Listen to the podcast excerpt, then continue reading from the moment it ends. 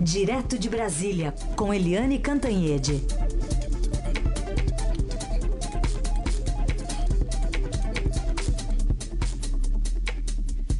Oi, Eliane, bom dia. Bom dia, Carolina. Bom dia, ouvintes. Começar aqui citando um texto da coluna do Estadão de hoje para um PT rifando candidatos ao Senado para garantir o apoio do seu candidato na eleição presidencial.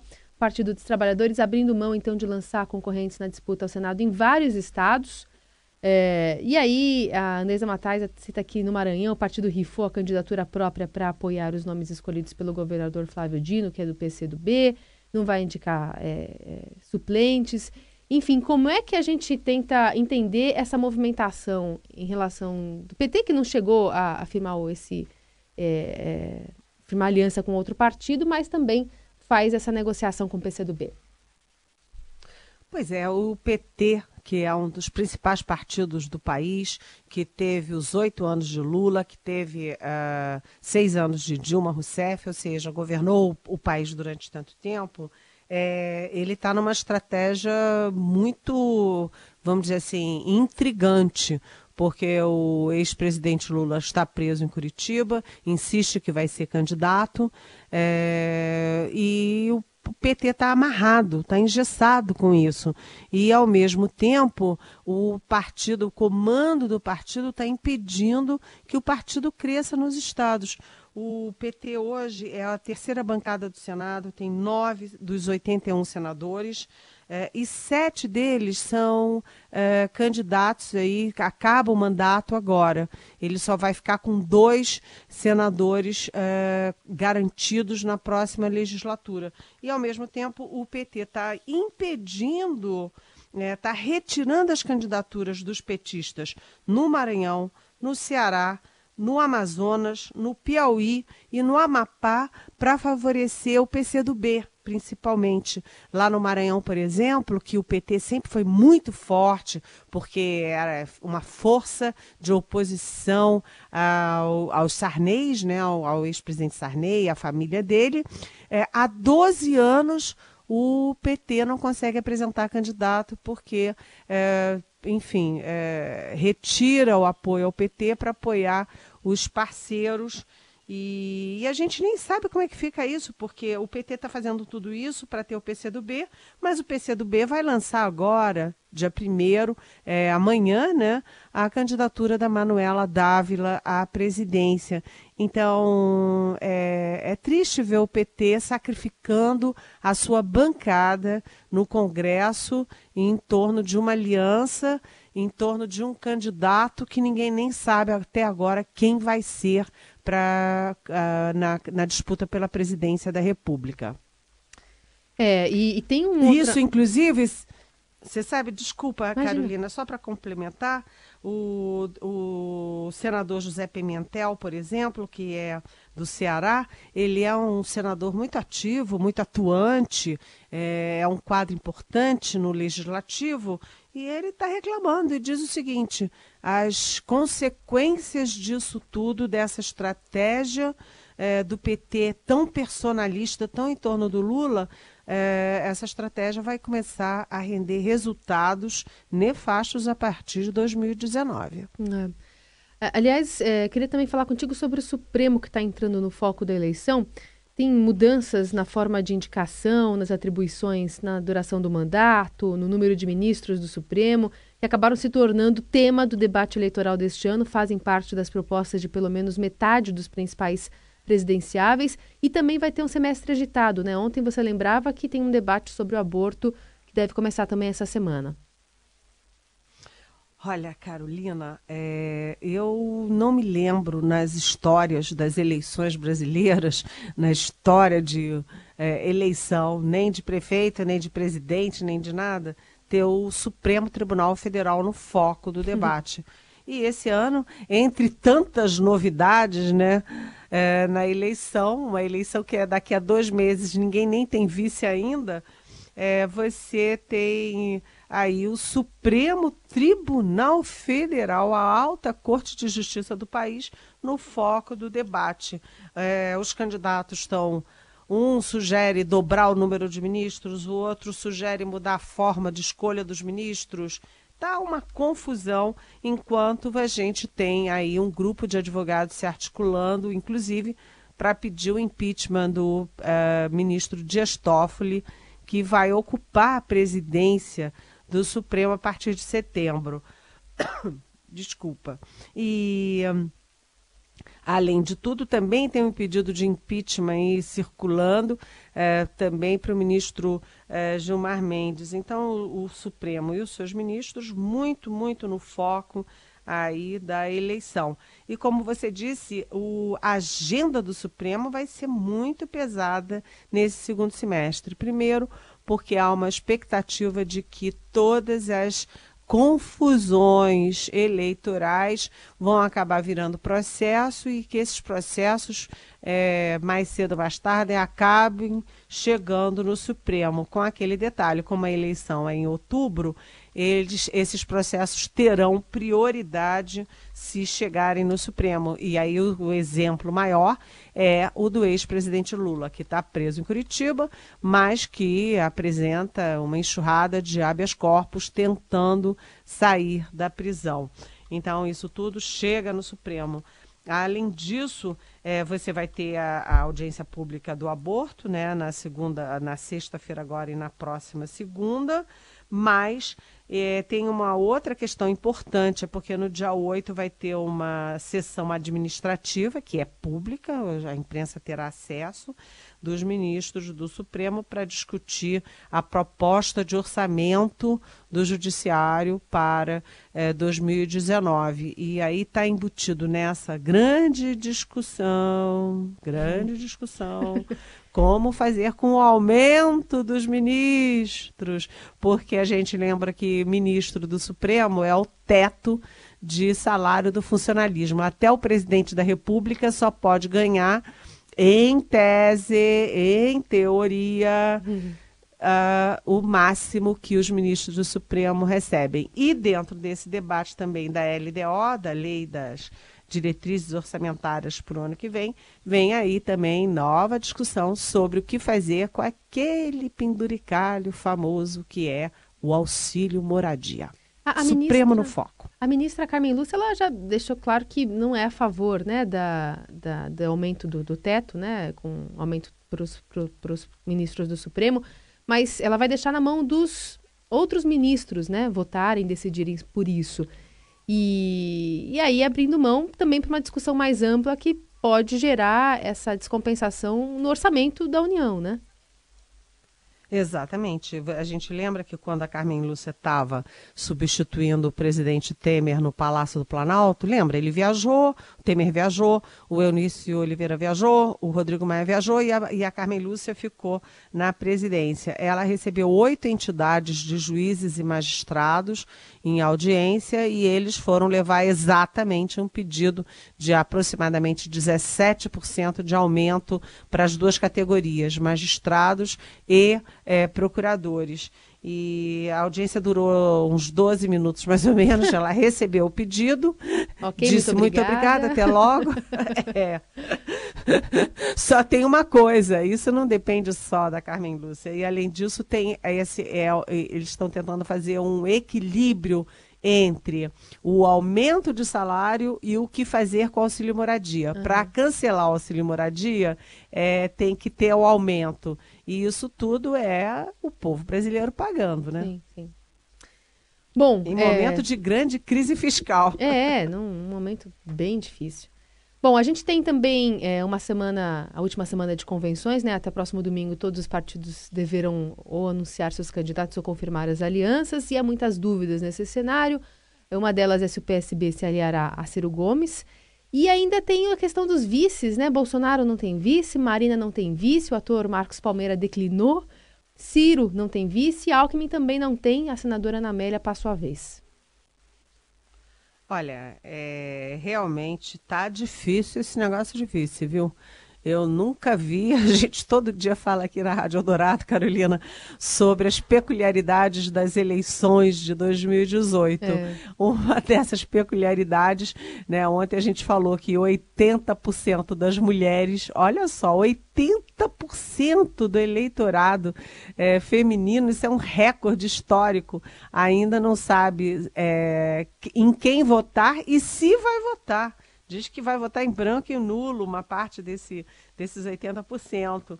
É, então, os, os candidatos ficam correndo atrás de candidatas a, a vice, mas também não está dando certo o Alckmin, por exemplo, não deu certo o Josué Gomes da Silva, que era o grande empresário, que era o, o, vice de sonho de todo mundo. Aí pensou na senadora Ana Amélia, do PP do Rio Grande do Sul, mas ela disse que muito obrigada, que não, não não quer não. Aí se falou também, mas o PSDB diz que nem é muita verdade, porque era uma coisa só do Ciro Nogueira, presidente do PP, na vice-governadora eh, do Piauí, eh, Margarete Coelho, eh, que também não, não foi adiante. Agora se fala muito na Tereza Cristina, que é uma deputada do Mato Grosso e uma deputada muito atuante, que é presidente da Frente Parlamentar da Agricultura, uma das frentes parlamentares mais poderosas do Congresso. Ou seja, três mulheres, mas sabe-se lá. Tem gente do PSDB dizendo que o Alckmin decide até amanhã. Mas tem é, ontem, uma pessoa muito próxima a ele me disse que o prazo é sexta-feira. Vamos ver. Hum. Os outros também, olha, o Bolsonaro já teve uma coleção, um balaio. Olha, Carolina, eu não falei um balaio de gatos, hein? Não, Atenção. Não, não. não, não. Não seja fofoqueira. Não, não, não, não, Eu falei que é um balaio de nomes Isso. para disputar a vice. E aí o último que estava muito cotado era da advogada e professora Janaína Pascoal, que redigiu o, enfim, foi uma das autoras do pedido de impeachment da então presidente Dilma Rousseff, mas agora já não é mais a Janaína, já é outro nome. Enfim, é um monte de nome para ser Teve astronauta, do, do né? Bolsonaro. Príncipe astronauta, que é coisa de lunático, né? Cá para nós, literalmente. Aí já teve príncipe, imagina, exército brasileiro deve achar muito divertido você restaurar a monarquia depois da guerra pela república. É... Aí vem o, o Ciro Gomes, que não conseguiu fazer aliança, tentou com o PT, tentou com DEM, tentou com todo mundo. Flertou com a própria Manuela Dávila, né? A Manuela Dávila continua negociando aí com a Marina Silva da rede e não fez acordo com ninguém. Como é que ele vai fechar a vice? Hum. Né? Vai fechar uma vice PDT, PDT, chapa sangue puro? É muito complicado. Uh, nem a Manuela Dávila do PCdoB, que vai lançar amanhã, como a gente já disse é, oficialmente em convenção a candidatura dela pelo PCdoB, tem candidato a vice até agora é, nem a Marina Silva, ninguém, ninguém tem candidato. Eu diria que tem dois que, partidos que têm candidato. O PSTU, que fez uma chapa mulher-mulher, é, é, e o. Uh, me parece que o PSTU e o PSOL. O PSOL também tem uma chapa completa com o candidato a presidente, o, o Guilherme Boulos, e tem também a vice. Mas o resto Olha, ninguém tem vice. E o prazo é 15 de agosto. Tá chegando aí. É isso aí. Jornal Eldorado.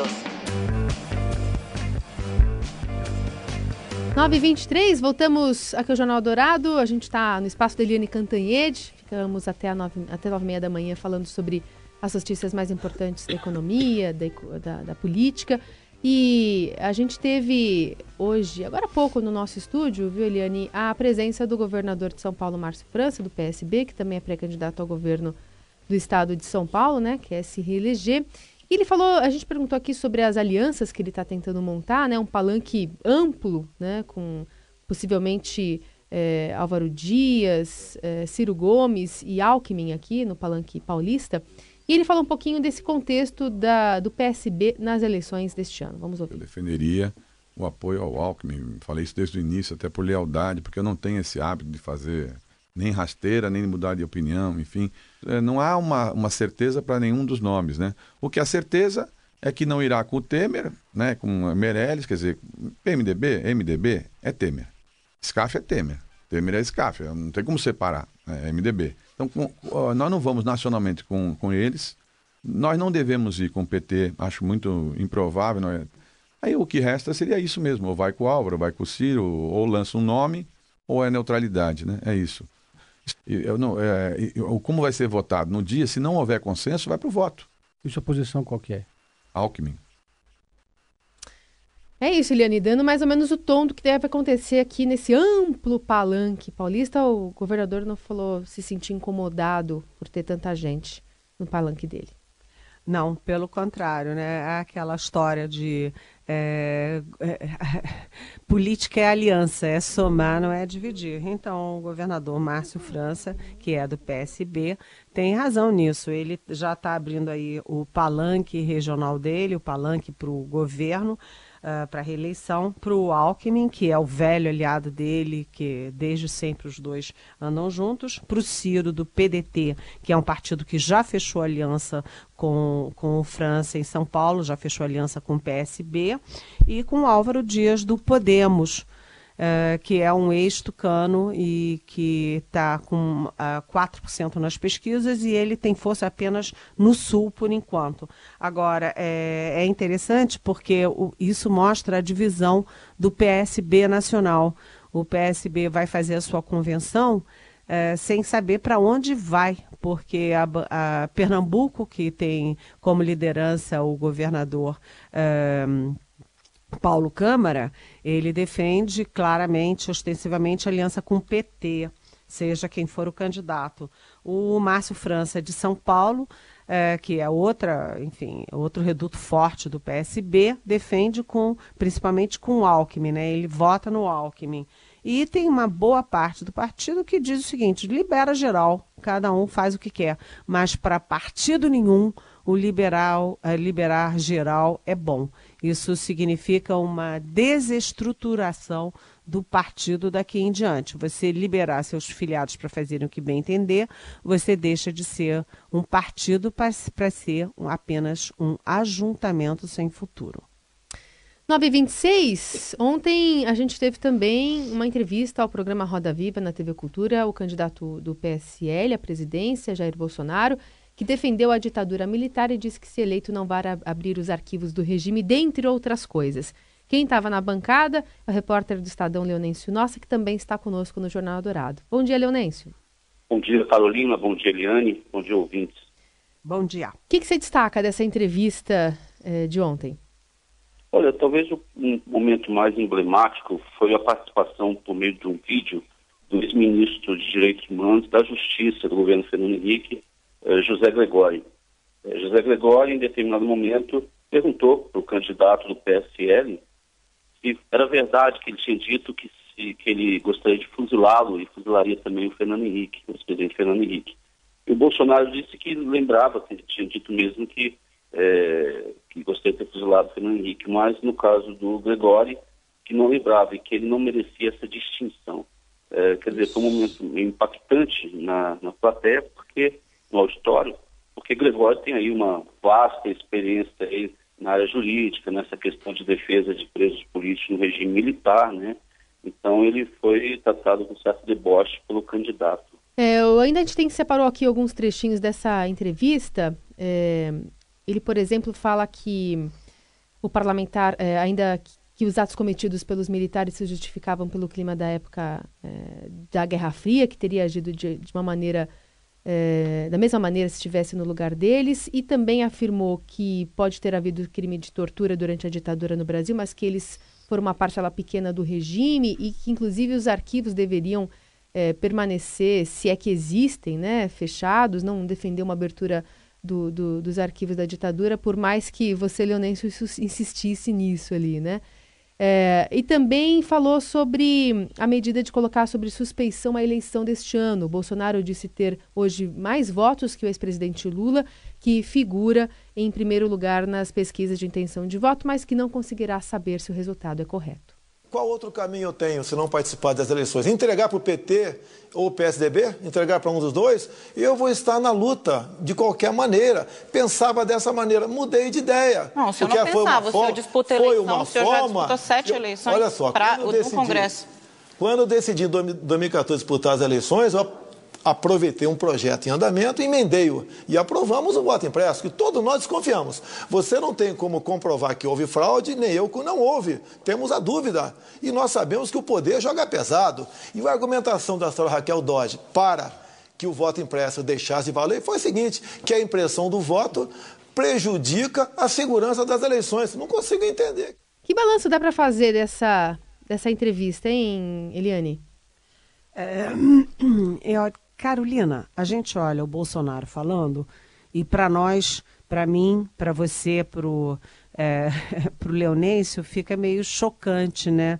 Ele debochar de uma figura como Zé é, Gregório, que é um homem respeitado à esquerda, à direita, centro. Ele é um grande personagem público, né? Debochar das pessoas já não é bom. Debochar do Gregório é pior ainda. E, uh, e aí o Bolsonaro disse que não é homofóbico, não é misógino, não é nada disso. É, e também ele, ele agora desancou até da Raquel Dodge, a procuradora-geral da República. Então me parece que o Bolsonaro é muito beligerante ele briga com o Gregório, quer matar o Fernando Henrique, é, xinga a Raquel Dodge e ele estava mal-humorado.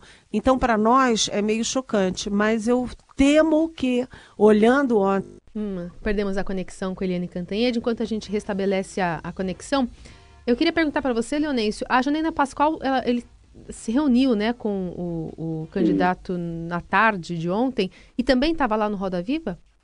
Sim, ela estava e ela conversou com os repórteres e ela disse que vai esperar até ali o prazo, né, até o final de semana, para dar uma resposta.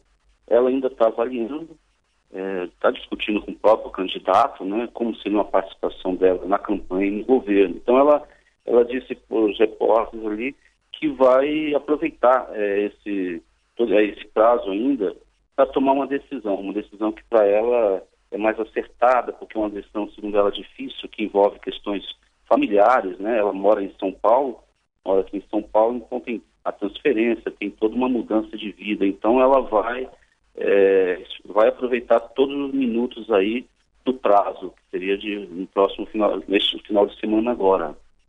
É, vamos ver. Tem bastante gente é. ali sendo cotada, né? Pelo, Exatamente. Pelo... Mas hoje, hoje é a candidata da, da preferência, né, uhum. de Bolsonaro. Pelo que ela representa também, né? É, porque ela agregaria mais, mais apoios, né, em outros setores aí, a candidatura dele. Muito bem. Leonês, obrigado por participar aqui do Jornal Dourado, viu? Obrigado a você, um abraço. Bom, Eliane falava desse tom beligerante aí que o candidato acaba agregando ao seu discurso, Eliane. Pois é, é, é aquela história. A gente vê de uma forma né? A gente vê meio chocado, né? É, um candidato que é, debocha de uma figura como o Zé Gregório, que merece todo o nosso respeito e admiração, o que fala, assim, é, é, é, é força de retórica, mas ele fala que quer matar o Fernando Henrique Cardoso, ele, ele ironiza e põe a, a faca no pescoço da Raquel Dodge, que é a Procuradora-Geral da República. Para nós isso é tudo muito chocante muito beligerante é uma coisa que não constrói, né? Pelo contrário, destrói. Mas uh, eu fico pensando que a cabeça das pessoas que apoiam esse tipo de coisa é uma cabeça muito diferente da nossa, da minha, da sua, do Leonêncio. Então, eu não sei uh, como é que reflete a entrevista. Possivelmente teve muita gente que assistiu que achou que os jornalistas eram chatos, fazendo perguntas chatas, e que o Bolsonaro foi brilhantemente, porque eles pensam possivelmente como, como candidato que eles apoiam. Então, acho que ele reforça a, reforça a turma que já está com ele, mas ele pode também assustar quem não está com ele e que não gosta desse tipo de retórica. É, aliás, foi o Roda Viva com maior audiência no YouTube é, nessa série aí. Depois vem Ciro e Alckmin na sequência, mas Bolsonaro com 228 mil pessoas assistiram assistindo ao vivo o programa. É, e o Bolsonaro tem 8 milhões e meio de seguidores nas redes sociais, aí incluído YouTube, Twitter, Facebook e Instagram. Que é o que acaba então... movimentando pelo convite que essas redes promovem, né, para dar audiência também aos programas que o candidato participa. É, e você sabe que, Carolina, isso é outra peculiaridade dessa eleição, né? é, a gente vai ter o teste sobre, sobre o efeito dessa, dessa, desse grupo das redes. Isso é uma bolha ou isso é ou isso tem uma repercussão geral na eleição? Vamos ver. Vamos ver. Liane Cantanhede, voltamos a nos falar amanhã a partir das nove, hein? Beijão, até amanhã.